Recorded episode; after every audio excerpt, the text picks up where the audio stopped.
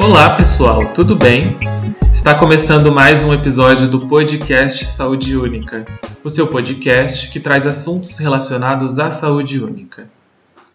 Passamos e estamos passando por um momento atípico que a maioria das pessoas, se não todas, imaginaram que um dia passariam. Viver uma pandemia não é fácil. Conviver com as incertezas, os medos, o desafeto e, acima de tudo, ter que lidar com um novo eu, um eu fragilizado, confuso e muitas vezes doente. É um desafio pelo qual muitas vezes sozinhos não conseguimos passar. Para o episódio de hoje, estamos trazendo Rafael Madureira Gomes, psicólogo formado pela Universidade Federal Rural do Rio de Janeiro. Atualmente ele atua como psicólogo clínico a partir da abordagem psicanalítica em hospitais e também em consultório e atualmente também está finalizando um doutorado em psicologia pela Federal do Rio. E hoje irá responder aqui algumas perguntas e discutir um tema muito presente nos dias de hoje, que é a depressão, e num contexto, obviamente, de pandemia. Tudo bem com você, Rafael? Como você está?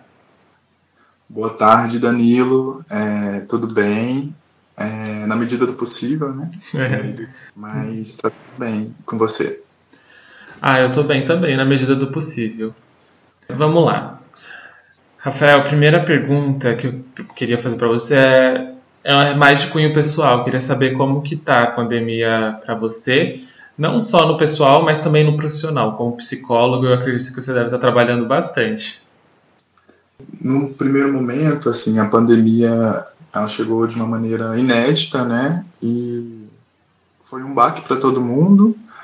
Mas num plano pessoal, eu acho que com a pandemia eu tive um pouco de dificuldade no primeiro momento, né, de entender o que estava acontecendo. Acho que eu perdi um pouco do contato com a minha rotina presencial, mas no decorrer do tempo, assim, eu tive a oportunidade de revisitar várias coisas assim na minha vida, de repensar é, aspectos relacionados à minha alimentação, à prática de atividades físicas e no momento eu me sinto um pouco sobrecarregado em relação a atividades, né? Porque eu venho trabalhando bastante, venho estudando bastante, mas profissionalmente falando, num primeiro momento houve eu tive que interromper alguns atendimentos, né, por causa uhum. da, da mudança na rotina, mas a principal mudança que eu identifico foi a adesão ao atendimento online, inicialmente como paciente. Uhum. É, eu tinha resistência em relação a esse modo de tratamento, mas como paciente eu percebi que seria possível e eu não percebi muitas mudanças, assim, eu me sentia à vontade para compartilhar sobre a minha vida com a minha analista, e eu acho que isso me autorizou, de certa forma, a me permitir atender online também. Uhum. E com isso criei agenda e acabei recebendo até muitas pessoas, assim. E essa tem sido a principal mudança, profissionalmente falando, com a pandemia. Rafael, é fato que o brasileiro, ele, ele é conhecido, assim, ele é expert em passar por situações difíceis. É, eu queria saber o que, que essa pandemia trouxe de diferente no que diz respeito à saúde mental das pessoas, porque a gente está acostumado a passar por situações difíceis, mas essa é uma situação atípica. Eu queria saber o que, que essa pandemia ela trouxe de diferente para a saúde mental das pessoas. Então, pensando na pandemia de uma forma geral, eu acredito que a pandemia aparece como um grande trauma, né, coletivo que nos confronta, né, em relação a temas muito difíceis, o tema da morte, né, porque a gente de certa forma presenciou muitas mortes, o tema também de lidar com aquilo que é inesperado né, na nossa realidade, principalmente em relação a, a, uma doença né, que chega e que a gente não entende muito bem né, é, que tipo de assistência está sendo ofertada para a gente, a gente não entende direito quando que a gente teria o acesso à vacina. E principalmente assim em relação a questões de não entender muito bem né, quais seriam os efeitos no organismo, né, pensando que as reações de um corpo para o outro eram muito diferentes. Né? Então, uhum. sem dúvida, interferiu bastante, assim, na nossa saúde mental, o fato da gente perder a nossa rotina presencial também, né? Acho uhum. que a gente nos confronta a encarar certas questões que em outros momentos a gente não tinha oportunidade de parar para pensar. E, assim, pensando especialmente no contexto brasileiro, é, eu não consigo deixar de ignorar, assim, para aspectos relacionados à nossa política, à nossa economia, como uhum. a negacionismo, né, que aconteceu no nosso país. Eu acho que isso teve efeitos muito nocivos, é, pensando uhum. de mortos que houve no Brasil, né? Mesmo a gente tendo tido a oportunidade de analisar melhor a pandemia, tendo em vista que no primeiro momento é, os países da Europa é, sofreram mais, assim, eles se confrontaram com a realidade da pandemia antes de nós e nós tivemos tempo, né, para pensar sobre para nos organizar em relação à pandemia e infelizmente a gente não conseguiu, né, dar um bom acompanhamento para a população.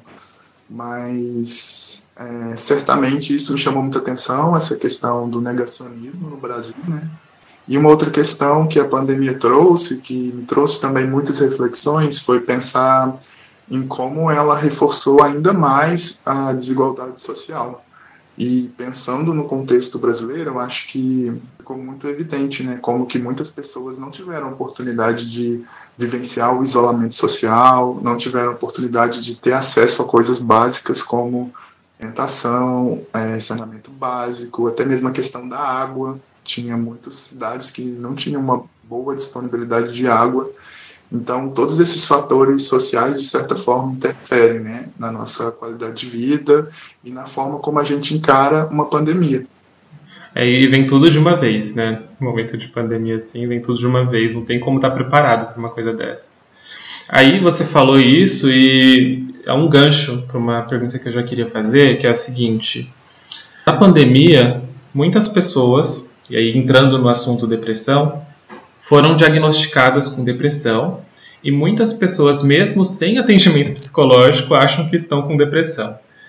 Eu sei que o diagnóstico de depressão é uma coisa mais complexa, mas como nós poderíamos diferenciar depressão de ansiedade ou até mesmo de um estado momentâneo de tristeza profunda, que não tem a ver com patologia nenhuma? Como que diferencia depressão de ansiedade ou se a pessoa só está triste?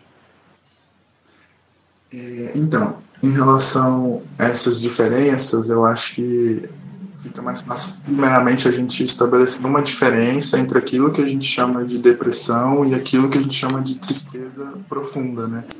No caso da, da tristeza, geralmente ela acaba se referindo a um episódio, né? a uma recorrência menor de dias e semanas, enquanto um quadro depressivo ele acaba é, se desenrolando por um tempo maior ele envolve né, alguns sintomas, como perda de apetite, perda de vontade, um humor mais entristecido e uma dificuldade né, de fazer investimentos na realidade externa. Né? A pessoa depressiva é muito voltada para si mesma. Né? Em relação à ansiedade, o que Freud acaba trabalhando assim, em alguns textos é estabelecer uma diferença entre os conceitos de medo e ansiedade. No caso do medo, a gente consegue reconhecer o objeto que a gente teme, né? Por exemplo, a criança, quando ela tem medo de dormir no escuro, ou medo de algum animal, ela consegue identificar o que é esse animal. No caso da ansiedade, trata-se de uma indeterminação em relação a esse objeto, né?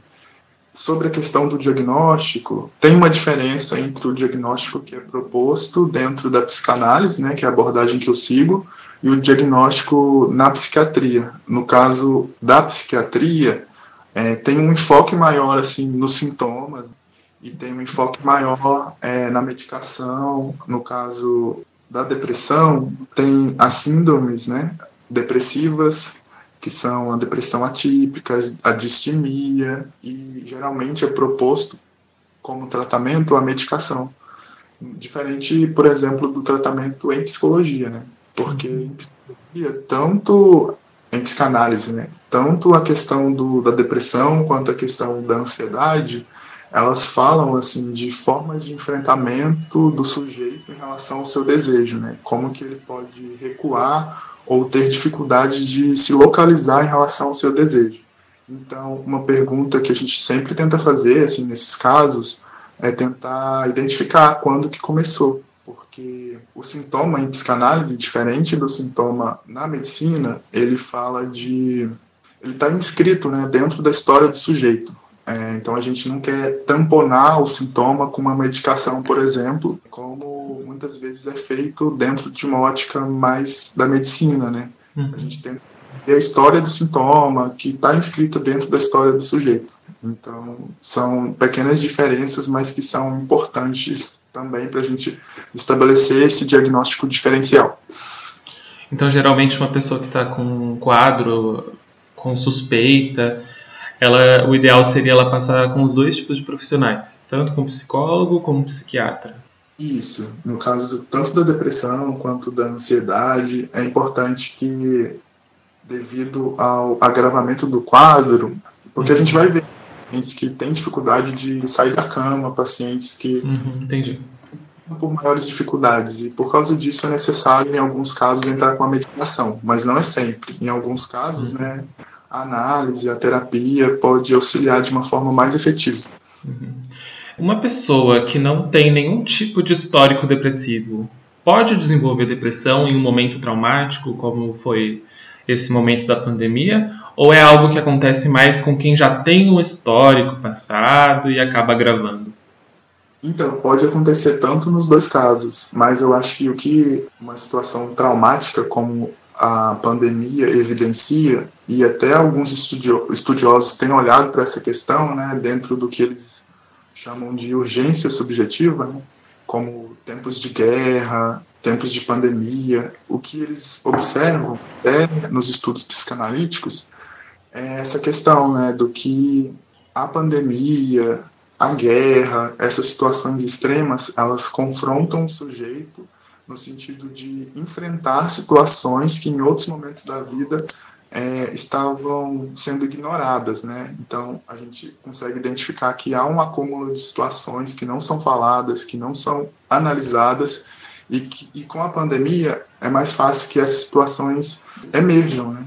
Então a gente consegue identificar isso, é, não necessariamente assim nesses casos de depressão, de ansiedade, mas em relação também a dinâmicas, né, de interpessoais. Por exemplo, a gente tem recebido muito assim dificuldades, né, em relação aos, aos filhos, né, de pais que têm uma rotina de trabalho muito exaustiva e nesse momento da pandemia tiveram que estar em contato com os filhos e tiveram muita dificuldade com isso, né. Então, no caso, uhum a pandemia ela exige desses sujeitos um certo confronto, né, com essas questões que há um certo tempo atrás estavam sendo ignoradas e que não estavam sendo direcionadas uma atenção devida. O que costuma sentir uma pessoa com depressão? O que a gente geralmente observa é um pouco do que eu falei, assim, essa questão da perda do apetite, da vontade, do humor triste e de uma dificuldade, né, de fazer investimentos na realidade. O depressivo geralmente ele é muito investido em si mesmo, né, investido nas suas emoções, nos seus pensamentos. E por isso que o tratamento psicológico acaba ajudando, né, porque ele acaba investindo, né, em outra realidade por meio da fala, né. A fala ela é muito importante dentro da psicanálise porque ela possibilita uma elaboração a respeito de situações né, que em outros momentos não tiveram espaço.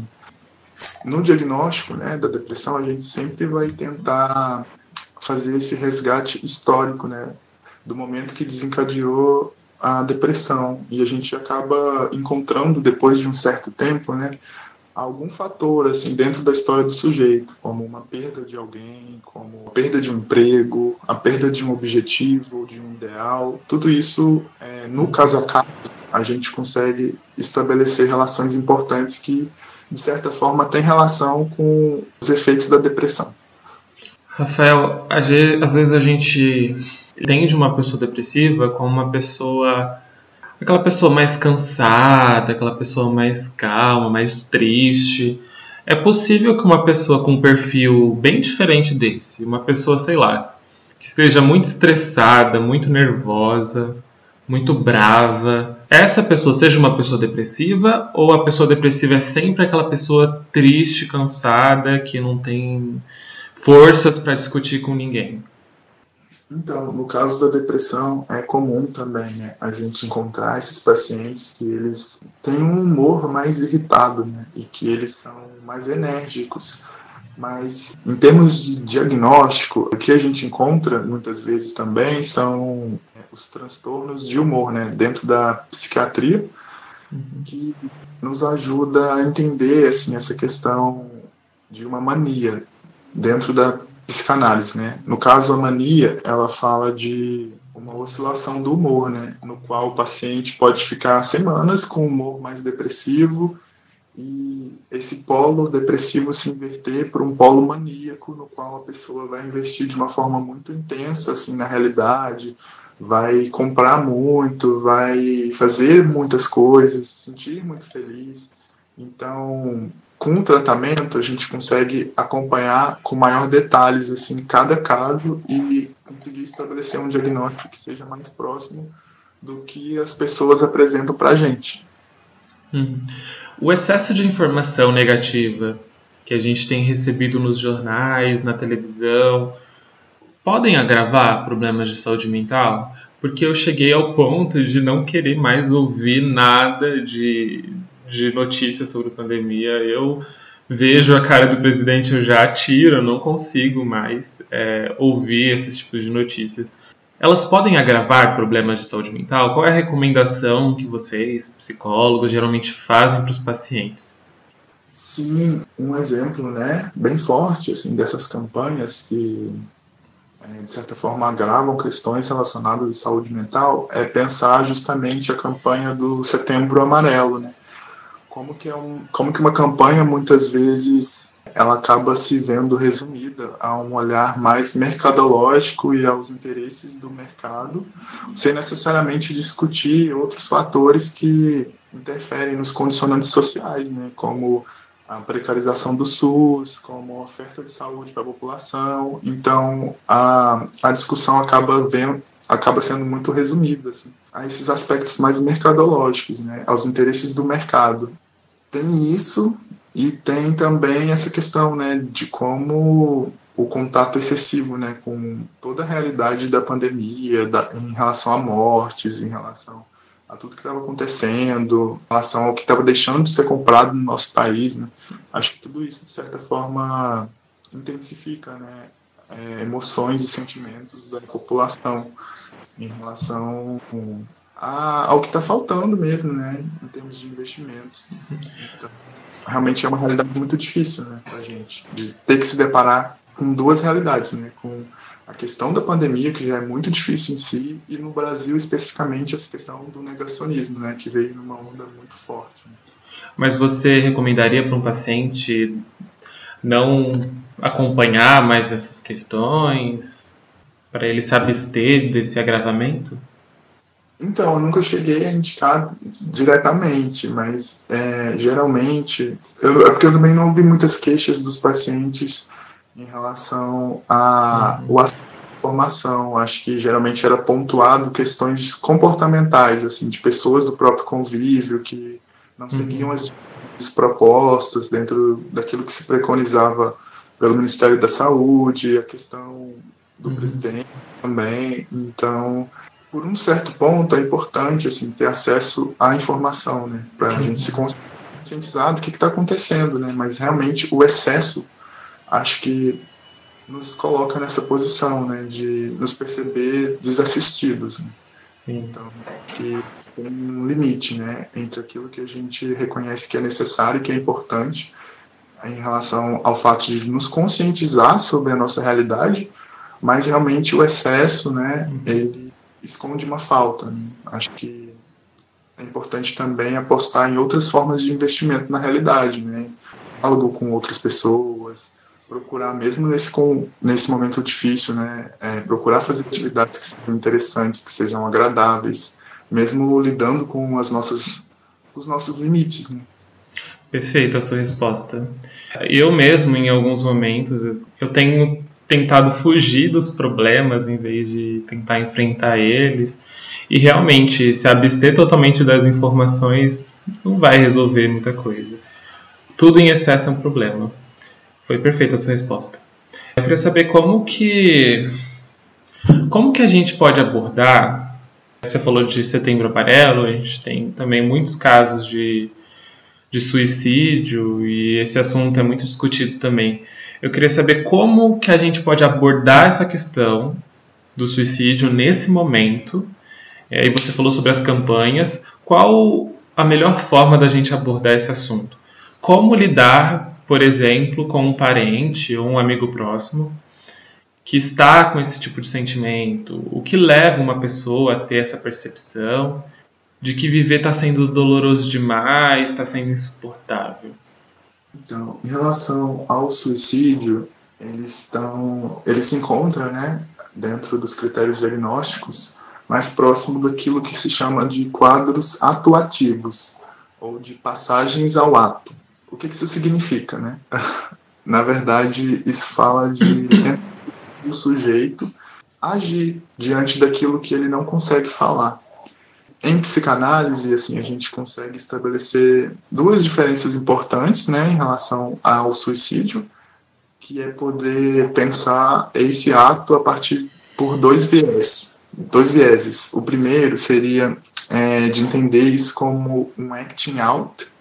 O acting out, ele fala de uma atuação, né, que substitui uma fala mas que ainda assim o sujeito visa atender, chamar a atenção, é, conseguir obter o olhar do outro. A gente consegue perceber isso em algumas situações nas quais ocorre ingestão de remédios, tentativa de consumo de veneno. A passagem ao ato, na verdade, o segundo caso, né, trata-se de um desejo decidido, né, o sujeito não deixa pistas, assim. Realmente, é, não tem como a gente... A gente não percebe que a pessoa está mal. É, a gente até recebeu um caso recente que isso aconteceu. O paciente, ele realmente não deixou pistas para as pessoas que moravam com ele. Não deixou nenhuma pista da família dele. Ele estava muito consciente, né, do que estava acontecendo, assim, do que ele queria, né? Que naquele momento era se matar mas essas distinções elas são importantes para a gente entender a importância do tratamento, né? Porque nos dois casos assim fala de algo a respeito de uma dificuldade de simbolização, né? De uma dificuldade de falar sobre alguma coisa que poderia estar angustiando essas pessoas. A indicação que a gente sempre deixa, né, é que essas pessoas apostem no tratamento psicológico. É importante que essas pessoas tenham a oportunidade de dirigir para alguém né, essa angústia, falar sobre suas angústias, sobre suas dores. É isso que possibilita ressignificar a sua angústia. E assim, é isso, né? A gente aposta no tratamento porque é uma escuta qualificada, né? A gente se forma, a gente continua estudando, a gente faz análise, a gente faz supervisão, que é, tipo uma assessoria com um psicólogo mais experiente que nos dá um suporte para conseguir acompanhar esses casos. Né? Então, realmente, isso diferencia a nossa escuta né, da escuta de outras pessoas, né? de um amigo, de uma pessoa da família. A gente tenta identificar né, o que, que pode estar por trás dessa angústia. Né? Aspectos relacionados a traumas da infância, aspectos relacionados ao, ao lugar que a pessoa ocupa na família. Tem muitos fatores que interferem num ato suicida, por exemplo. Rafael, a sociedade está mais aberta para lidar com as questões de saúde mental? É, eu acredito que muita gente tente fugir de se ver, sei lá, como uma pessoa louca ou que tem algum tipo de problema mental. Muita gente tem medo de ter nisso uma confirmação de que todas as atitudes dela são erradas, equivocadas ou resultantes de surtos inapropriados. Não só isso, mas também as pessoas que são mais velhas, que acham que é mimimi, que é frescura. Mas eu queria saber, nesse momento de pandemia, as pessoas elas estão mais abertas para lidar com essas questões? Então, o que eu percebo que depende. Por quê? por um lado, eu consigo identificar que hoje em dia, é, com acesso à informação e com, com o fato das pessoas estarem se sentindo mais à vontade para falar sobre temas que alguns anos atrás não eram falados, como homofobia, racismo, preconceito, acho que isso abriu oportunidade também para as pessoas falarem um pouco né, sobre a importância do tratamento psicológico. E acredito que isso tem influenciado né, na maior procura que as pessoas fazem hoje né, do tratamento em comparação com anos anteriores. Isso por um lado, mas por um outro lado, eu identifico que tem também ainda muito forte um estigma né, do tratamento psicológico como algo que é direcionado para um louco. E, assim, esse estigma do louco é algo muito forte na nossa sociedade, né? Do louco como alguém que deve ser afastado das outras pessoas. E houve uma luta muito forte, assim, dos profissionais da saúde em relação à reforma psiquiátrica, a desconstruir esse estigma, né? Da desrazão presente na loucura, como se o louco fosse burro, quando na verdade não é. Uhum. Quando na o louco ele, não dá, ele nos oferece né, muitas possibilidades de refletir, de questionar a nossa sociedade. Então, acho que muito desse estigma né, dos anos passados acaba é, tendo desdobramentos hoje em dia de formas mais sutis, mas que ainda assim se encontra presente. Sobre o tema automedicação. A automedicação é uma realidade na nossa sociedade. Tem alguns medicamentos que a gente só consegue comprar com receita, mas ainda assim é uma realidade. Geralmente sobra medicamento do pai, da mãe, a pessoa vai lá e usa para tomar. É, mas tem outra realidade, principalmente nesse momento de pandemia, que eu vi algumas pessoas falarem sobre isso, que foi o acesso dificultoso a atendimento. Muitas pessoas, dependendo do lugar, não conseguiam atendimento médico, agendava e, e não tinha resposta, porque realmente tudo ficou voltado para atendimento de pacientes com Covid. E o medo também das pessoas de ir para atendimentos físicos nesses, nessas UBSs, nesses, nessas UPAs, e entrar em contato com o tal do Covid. Então teve muito isso do acesso dificultoso, mas também do medo. Eu queria saber o que, você tem a dizer sobre automedicação para as pessoas que não estão procurando um atendimento psicológico, um atendimento psiquiatra e estão fazendo essa automedicação.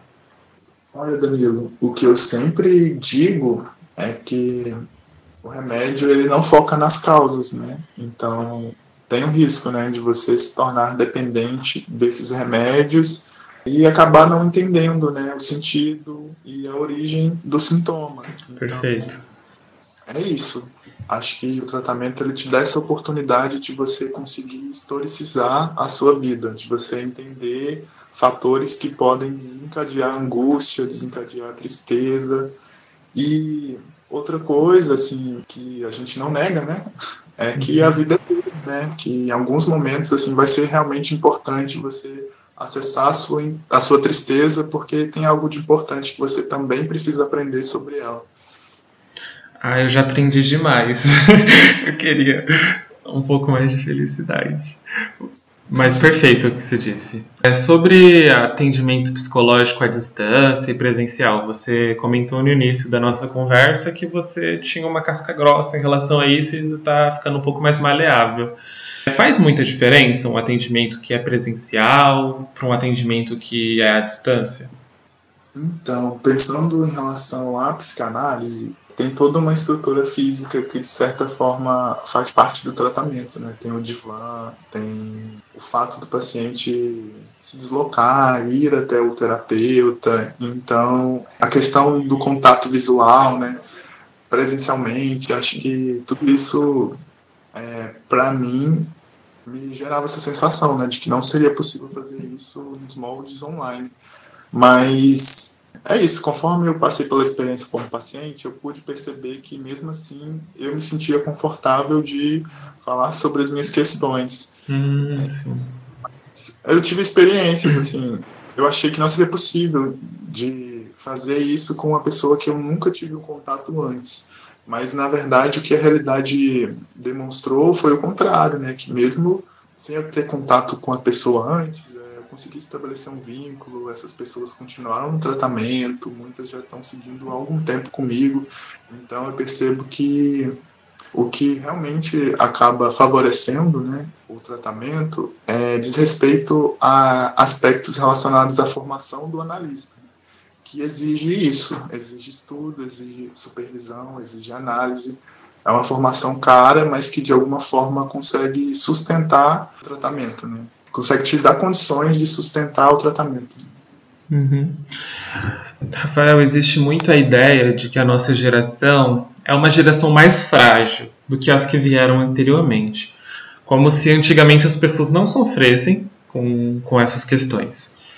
É, você concorda com essa afirmação? Não. Eu identifico que, na verdade, tem uma série de mudanças assim, sociais que têm acontecido nos últimos anos.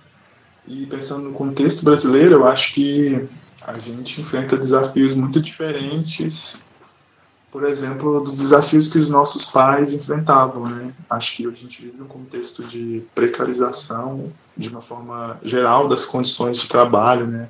O que dificulta para o jovem, né, para o adulto, de ter mais dificuldade mesmo de conseguir comprar coisas, né? Comprar casa, comprar carro, ser bem sucedido aos 30, o que é algo que é bastante questionável, né? Do ponto de vista da psicanálise. E acho que é isso. Acho que, na verdade, isso fala muito das modificações sociais e muito também da lógica capitalista, né? Que preza muito essa hiperprodução, né? Acho que isso fala muito das exigências sociais mesmo impostas pelo capitalismo, né, que tenta tamponar, de certa forma, a falta, tenta tamponar a angústia, tenta tamponar aspectos que são difíceis de olhar, como o fracasso, como as falhas.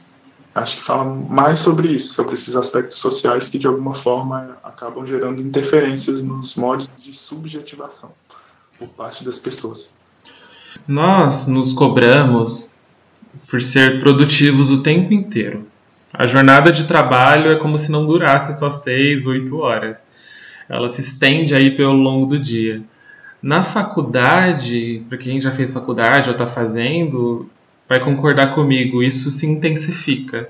Nós sempre estamos nos cobrando o tempo inteiro, ou quando não estamos nos cobrando, estão nos cobrando. É, nos cobramos para ter amigos, nos cobramos em fazer atividade física, em comer bem, em ter um relacionamento perfeito, a carreira de sucesso.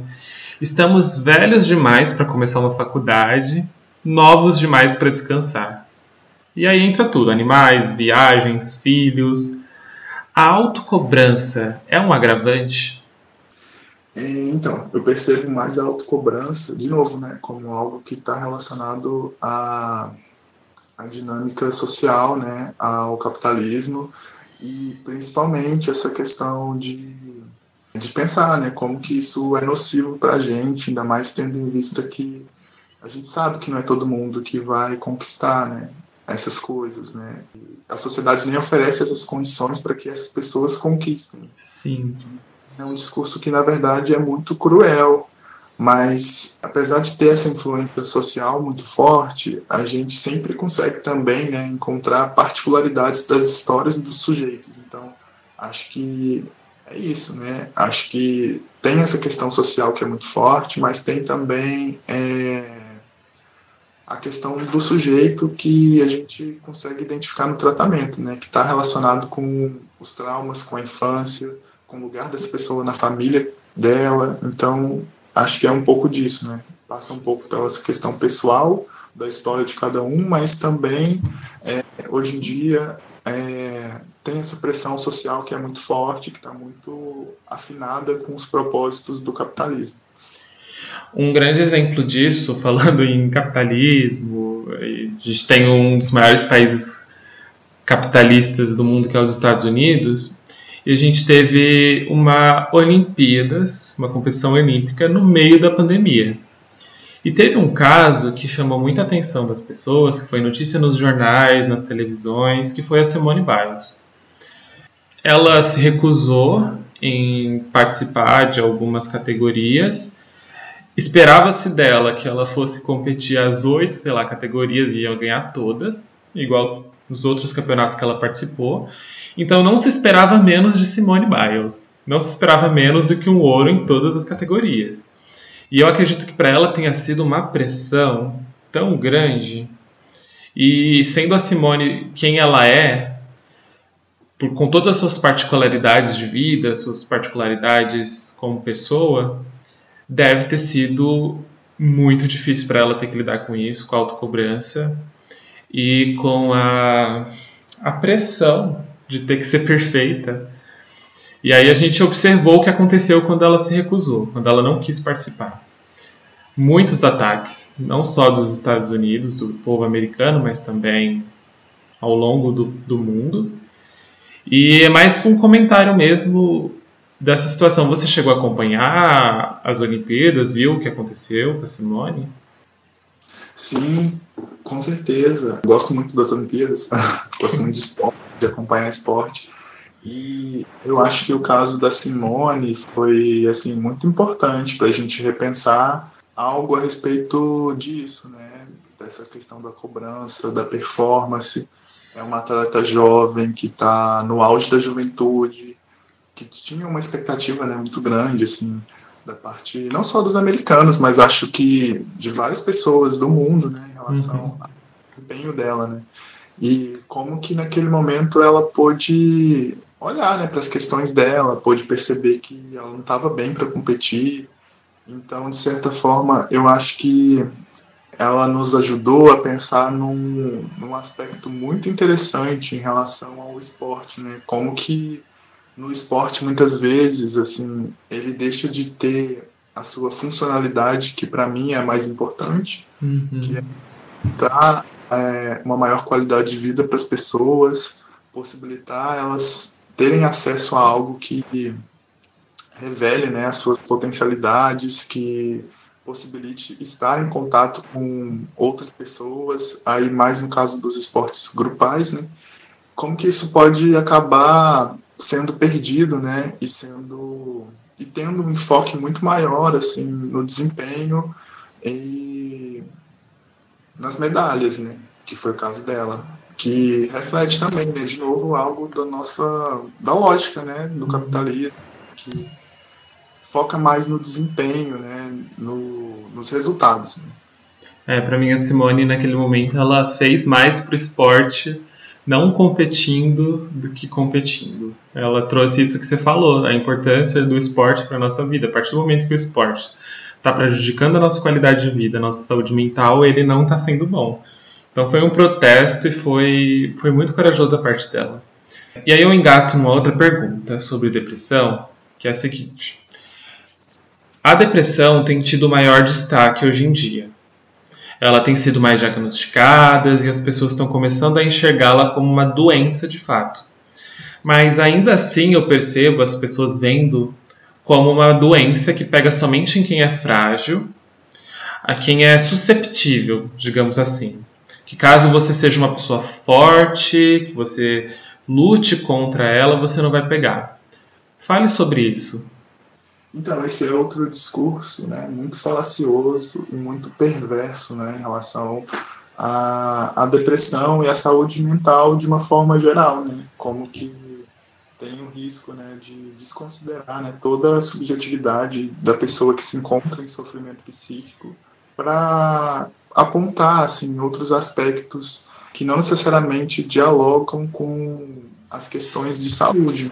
E Acho que é isso, né? A gente eu recebo também, né, alguns casos de algumas pessoas que aparentemente, né, para quem não conhece a, a, vida dessas pessoas, elas são vistas como pessoas muito fortes, como pessoas muito atuantes, mas que elas passam por episódios muito difíceis, assim, do ponto de vista subjetivo. Então acho que tem algo assim que transcende a imagem, né, que transcende a aparência é, que faz com que não se aborde a questão da depressão de uma forma mais completa, de uma forma que realmente esteja alinhada com as questões subjetivas com as particularidades né, de cada um. Uhum. Sobre família. A família muitas vezes é o nosso porto seguro. para muitas pessoas é o grande refúgio. De que forma a família pode despertar ou intensificar uma depressão e que conselho você dá para alguém que está com um familiar nessa situação dentro de casa? Então, as questões familiares, elas são sempre muito complexas. A psicanálise, na verdade, é uma teoria que surge muito é, da observação, né, é, daquilo que as pessoas falam e tem um destaque maior para a gente pensar esses aspectos familiares, né, que geralmente são as questões que são sempre trazidas pelos pacientes com recorrência. E o que a gente nota é que muitas vezes essa relação com os nossos familiares é uma relação de muita ambivalência, em que em alguns momentos a gente consegue identificar muitos aspectos positivos e que em outros a gente consegue tecer muitas críticas, consegue apontar é, falhas. Então, é sempre analisado no caso a caso, mas a gente consegue identificar, né, como que é, a falta de um apoio familiar, em alguns casos, né, gera uma série de problemas na vida de algumas pessoas. E o contrário também é verdadeiro, né, como que o apoio e o suporte no momento de dificuldade no momento de dificuldade, né, faz diferença no tratamento de um paciente. Né? Ainda mais, assim, levando, as, levando em conta as particularidades da clínica, é, essa questão dos aspectos familiares fica ainda mais evidente no tratamento com crianças, né? Como que a gente se vê muito refém, né, é, dos pais como pessoas que são figuras importantes para o tratamento, né? Porque na verdade, eles podem tirar o filho de você a qualquer momento. Então, é algo muito que exige muito manejo da parte dos profissionais, assim, exige muito cuidado, exige muita é, sensibilidade, eu diria. Uhum. Nós estamos com um tempo curto, então eu tenho muitas mais perguntas para fazer para você, mas eu vou fazer, vou entrar em mais dois assuntos que eu acho importante. O primeiro deles é sobre saúde da mulher. Nesse momento de pandemia, a gente lidou muito mais com casos de agressões físicas e psicológicas à mulher, em seus diferentes contextos sociais, e gerou um alerta muito grande para as questões de saúde pública, para as questões governamentais. O que você tem a dizer sobre é, o impacto que a pandemia pode ter trago para as mulheres, principalmente mulheres que são donas de casa, mulheres que são donas do lar.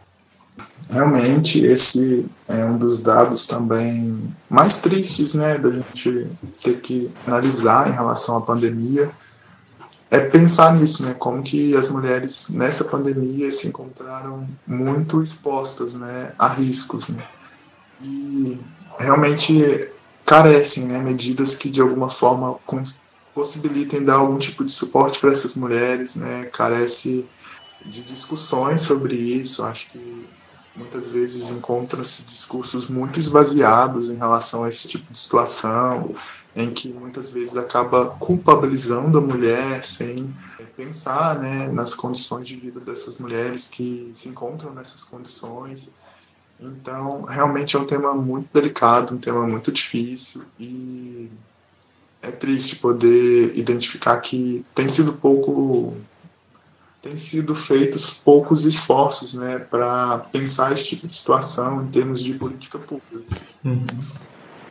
E sobre o tema redes sociais, como que as redes sociais podem impactar na saúde mental das pessoas? Então, em relação às redes sociais, o que eu vejo, assim, que tem um pouco a ver né, com algo que você me perguntou sobre essa questão da produtividade, né? Como que é, muitas vezes nas redes sociais assim acaba transcendendo, passando uma imagem de uma hiperprodução, né? Uma imagem é, de uma certa performance de desempenho, né? Que as pessoas encontram-se muitas vezes é, fazendo muitas coisas, é, se alimentando bem, fazendo exercício físico, trabalhando muito, então acho que isso tem eu não sei, eu tenho acompanhado muito isso assim nas minhas redes sociais. E eu acho que é isso, eu acho que tem sido ofertado pouco espaço para pensar sobre angústia, para pensar sobre as nossas tristezas, né, nesse momento. Então acho uhum. que carece um pouco também, né, de discussões que falem um pouco, né, sobre como a gente está se sentindo, o que está acontecendo, como que a gente está reagindo a essa pandemia. Acho que carece também de espaços que é, possibilitem dar voz às pessoas em relação às angústias, né. Mas eu falei mais no plano pessoal, né. Uhum. É, não sei, assim, eu não tenho acompanhado também muitas notícias, assim, nas redes sociais, mas durante algum tempo foi importante. É, foi por meio das redes sociais que eu pude me conscientizar sobre muitos aspectos assim da realidade pandêmica. Então, acho que tem, tem sempre tem sempre os prós e os contras. Acho que a rede social também ela é muito potente no sentido de possibilitar acesso a discussões que em outros lugares também a gente acaba não encontrando muito e principalmente né, nesses últimos anos. Né? É, como que a, as redes sociais têm possibilitado questionar muito a sociedade em muitos aspectos tradicionais. Né? É, é. Então, racismo, machismo, homofobia. Então, tem sempre esses dois lados. Né? Eu, eu sempre tive uma, uma pulguinha assim atrás da orelha, que foi a gente tem é, dentista em toda a unidade de saúde, a gente tem enfermeiro, médico, médico do trabalho, mas a gente não tem um psicólogo. Eu fico pensando que seria importante todo município ter um centro público para atender a população que não tem condições de pagar um psicólogo, ou até mesmo, não sei se eu estou sendo muito utópico, mas um psicólogo por cada unidade de saúde, unidade básica de saúde. Vocês na psicologia, vocês do mundo acadêmico, sei lá, vocês falam sobre isso? Vocês enxergam uma possibilidade? Sim, do ponto de vista teórico, os cursos de psicologia eles é, passaram por uma reformulação ao longo de alguns anos e o que, que estava sendo proposto, né? Que é, esses futuros profissionais tivessem acesso desde a graduação a temáticas que falem e abordem sobre a questão do SUS, sobre a questão é, de aspectos relacionados à inserção do psicólogo, né, uhum. em outros espaços, né, em espaços mais próximos daquilo que comumente é chamado de territorialização, né, e o que, que, é isso? Assim, acho que seria mais esse, essa proposta, né, de que o psicólogo ele saia da sua salinha, né, que ele saia do consultório, que ele consiga perceber assim algo a respeito dos aspectos sociais, né, algo a respeito das políticas públicas e pensar assim a partir disso uma possível inserção nesses espaços. É, os movimentos que foram muito importantes assim para a psicologia e para a saúde mental de uma forma geral, é sempre importante pontuar, né, que é, pensar justamente essa questão da reforma psiquiátrica, né, porque o que, que a reforma psiquiátrica trouxe, né, além de todas essas discussões que tira essa ideia do louco, né, como a ideia de uma desrazão, mas além disso, ela possibilitou assim a gente pensar em inserções mais territoriais, né? no caso, os CAPSes, né? como que é, a construção desses espaços tem sido importante no sentido de acolher essa população. Né? Uhum. E, recentemente também tenho tido contato com alguns profissionais que de psicologia, né, que têm trabalhado em CRAS, em CREAS, trabalhado com o público da população de rua, então realmente a psicologia ela passa muito nesse momento por essa por essa expansão e por essa autocrítica, né, de pensar a inserção do psicólogo é, mais alinhado com o SUS, mais consciente assim dessas discussões de saúde.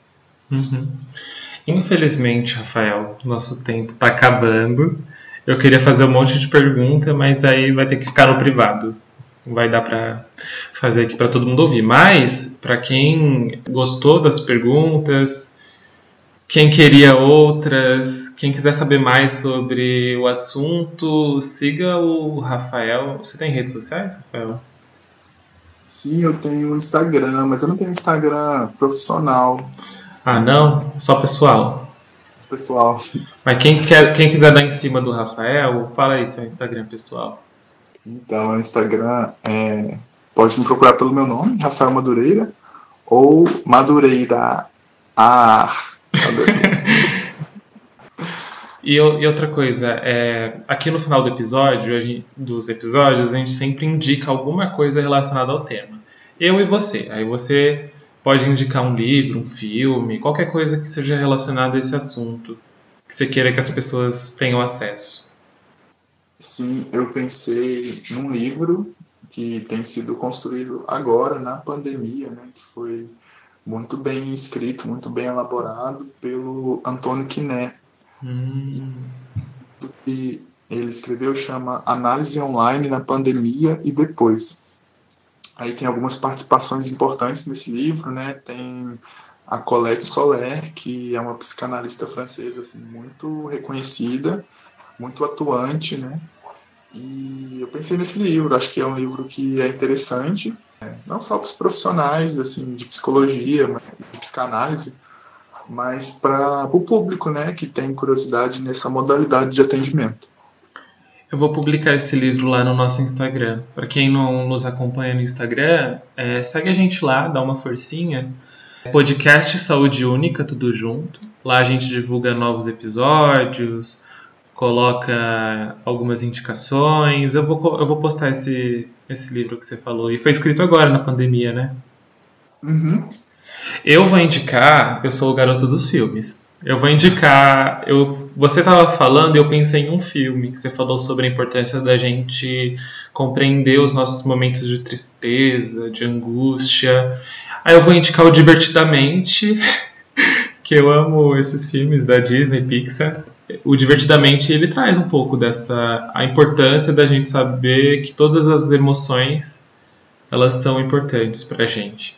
E eu vou indicar um filme que me fugiu aqui. ah, lembrei. É Nise e o Coração da Loucura. Nossa, ótimo filme. E é nacional ótimo. e é maravilhoso. E, e, ele fala. É a Glória Pires, ela é a, é a Nise. É uma mulher que ela é psiquiatra e ela passa a ter que cuidar de pacientes psiquiátricos e ela encontra na arte uma forma de melhorar a qualidade de vida dessas pessoas e é muito legal. Você já viu esse filme? Sim, ele é importantíssimo assim para qualquer estudante de psicologia, né? Porque ele fala um pouco disso, né? Da gente é, tratar o louco como sujeito, lançar um olhar diferente, né? Para loucura. É um uhum. é muito bom, assim. Super indico também. É isso, Nise e o Coração da Loucura. Eu vou tentar postar lá no Instagram também. Mas é isso, muito, muito obrigado, Rafael. Foi, foi incrível, gostei muito do que você trouxe pra gente. E é isso, acompanhe o Rafael, acompanhe o nosso podcast no Instagram. Tem mais alguma coisa para dizer, Rafael? Não, na verdade, só queria agradecer o convite, assim, é sempre importante assim ter a oportunidade de poder falar sobre a minha profissão. Eu gosto bastante e só agradecer mesmo pelo convite. É, e é muito legal quando a gente que vem da universidade, assim, a gente teve você veio de uma universidade de ensino gratuito, uma universidade pública, e é muito legal quando essas pessoas que estudaram uma universidade pública, elas se dispõem em levar o conhecimento para a sociedade, participar desses debates, é muito legal. Eu que agradeço, Rafael. Muito obrigado, então, pela presença de todos vocês. Obrigado por terem nos acompanhado até aqui. Tenham um ótimo dia. Tchauzinho.